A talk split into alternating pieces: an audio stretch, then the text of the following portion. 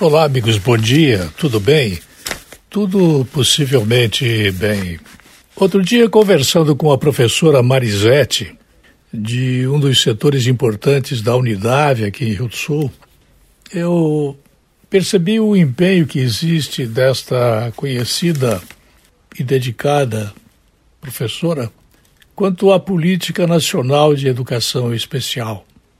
Recentemente foi lançada a política esta PNEE, cujo texto estimula a criação de salas e escolas especiais para crianças com deficiências.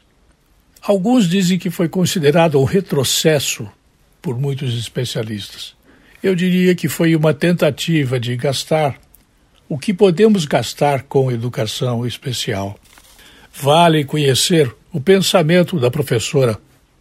Vale saber o que efetivamente está sendo feito no setor de Política Nacional de Educação Especial aqui em Rio do Sul.